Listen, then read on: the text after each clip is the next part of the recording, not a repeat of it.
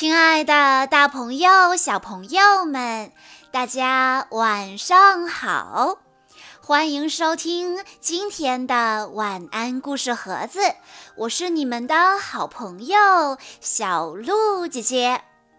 今天是来自上海的邵路飞小朋友的生日，他为大家点播的故事名字叫做。麦格先生家的菜园。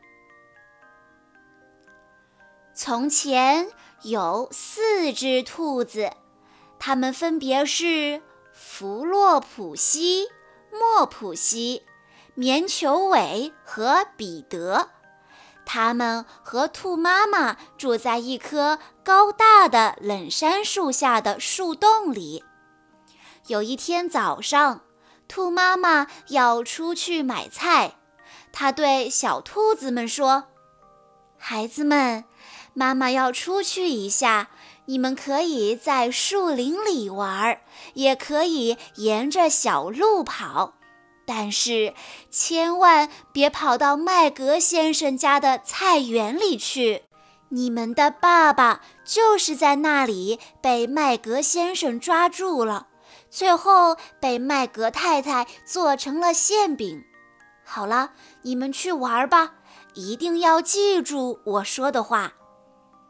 兔妈妈说完，挎着篮子，拿着雨伞，穿过树林，来到了菜市场。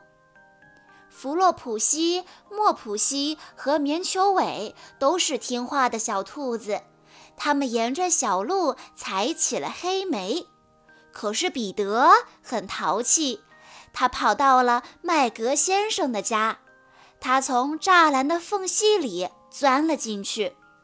彼得先吃了一些青菜，然后又啃起了胡萝卜。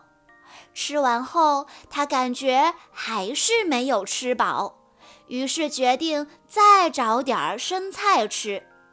可是当他绕过黄瓜架的尽头时，非常不幸，他竟然撞上了麦格先生。麦格先生正跪在地上挖卷心菜，但是当他看见了彼得之后，立刻跳起来追赶。他挥舞着手中的耙子，边追边喊：“站住，你这个小偷！”彼得害怕极了。他拼命地在菜园里四处乱窜，因为他不记得出去的路了。慌乱中，他的一只鞋子跑丢了。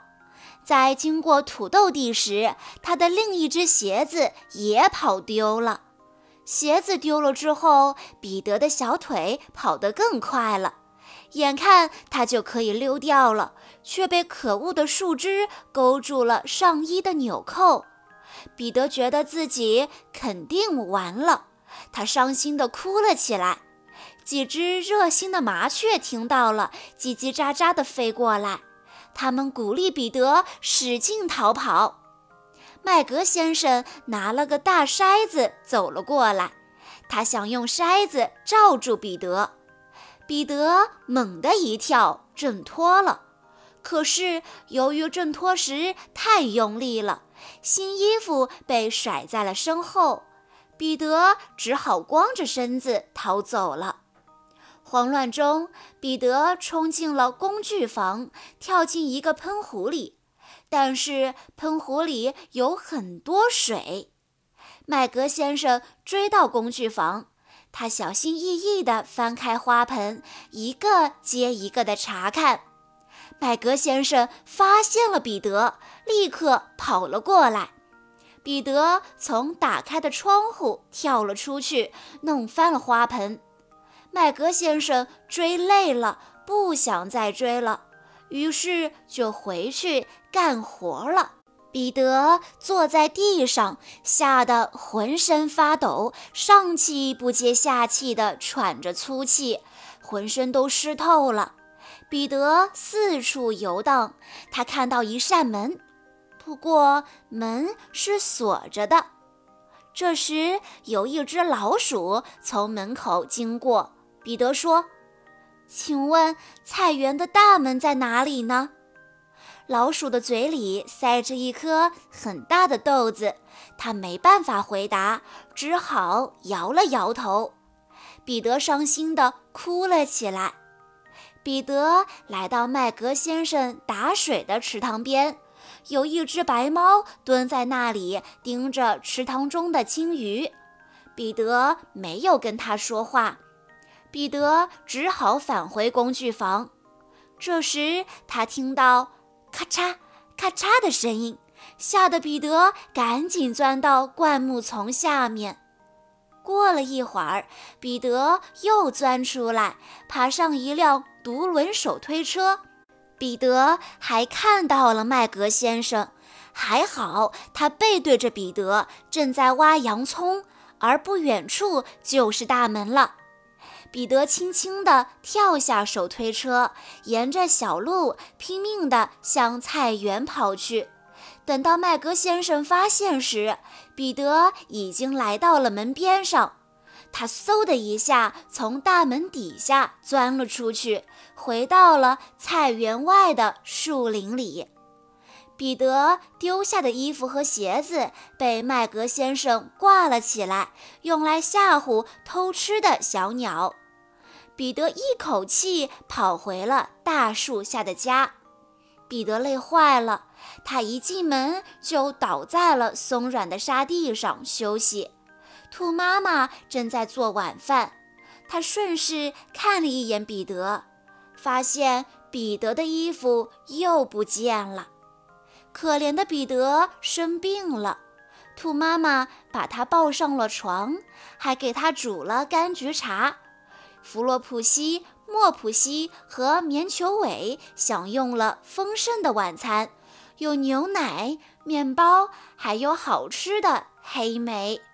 小朋友们，在今天的故事里，兔妈妈在出门之前告诉四只小兔子，千万不要去麦格先生的菜园。可是彼得没有听妈妈的话，他去了麦格先生的菜园，差点儿被他抓住，丢了小命。小朋友们，你对于爸爸妈妈的要求是怎么做的呢？你会不会像故事中的彼得一样，把爸爸妈妈的忠告当成耳边风呢？以上就是今天的全部故事内容了。在故事的最后，邵路飞小朋友的爸爸妈妈想对他说：“亲爱的路飞宝贝，爸爸妈妈希望你能按照自己的人生信条，聪明、优雅、守时，开开心心的成长。犬吠水声中，桃花带露浓。树深时见鹿，溪午不闻钟。”野竹分青矮，飞泉挂碧峰。无人知所去，愁已两三松。祝你四岁生日快乐！小鹿姐姐在这里也要祝邵路飞小朋友生日快乐。好啦，今天的故事到这里就结束了，感谢大家的收听。更多好听的故事，欢迎大家关注微信公众账号“晚安故事盒子”，也欢迎家长朋友们添加小鹿姐姐的个人微信：三幺五二三二六六一二。我们下一期再见喽！